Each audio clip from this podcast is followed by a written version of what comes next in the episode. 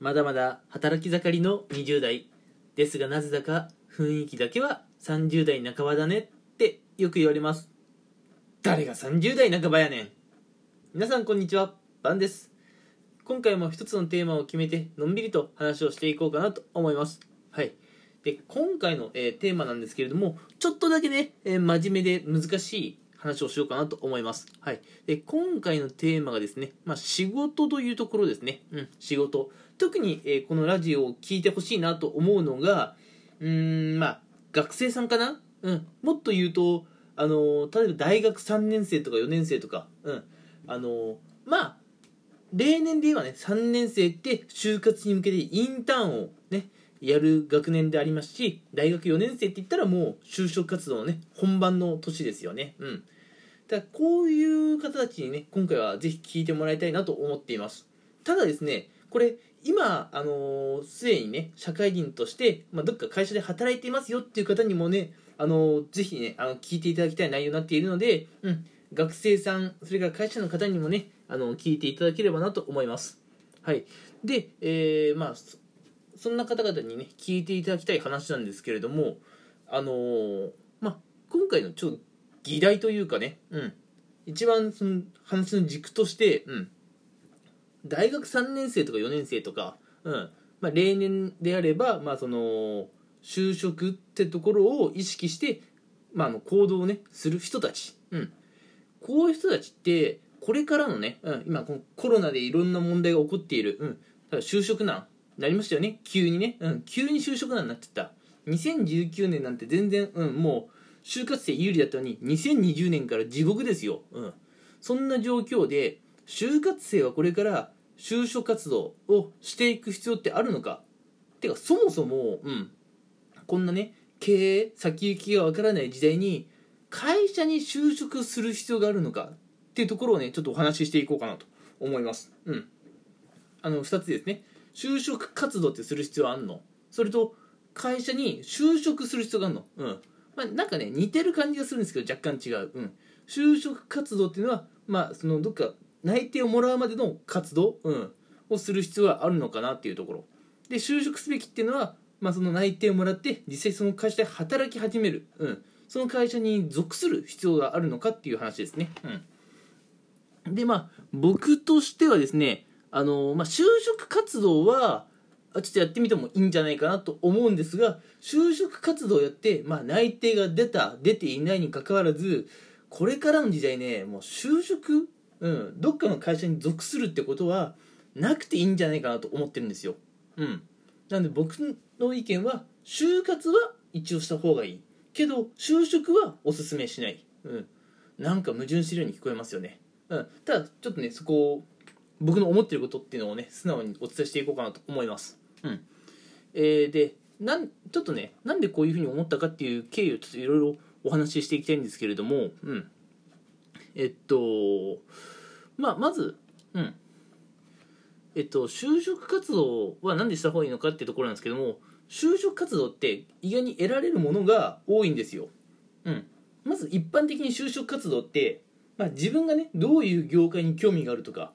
自分の強みや自分の弱みや長所短所とか、うん、そういうのをね見つめ直す機会になるんですね就職活動って、うん、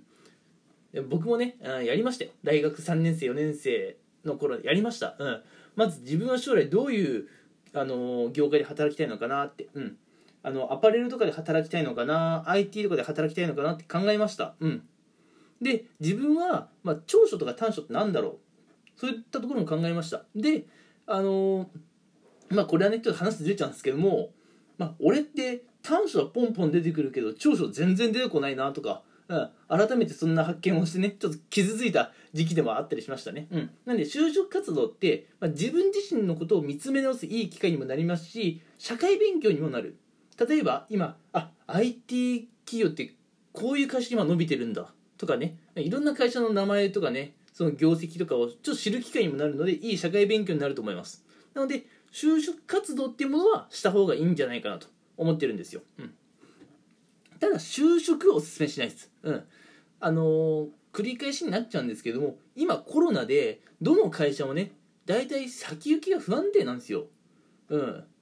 であのー僕はですね今その IT 系の会社に勤めていて、まあ IT 系の会社は今その需要はあるというか、うん、あんまりコロナのダメージは受けてないです、うん、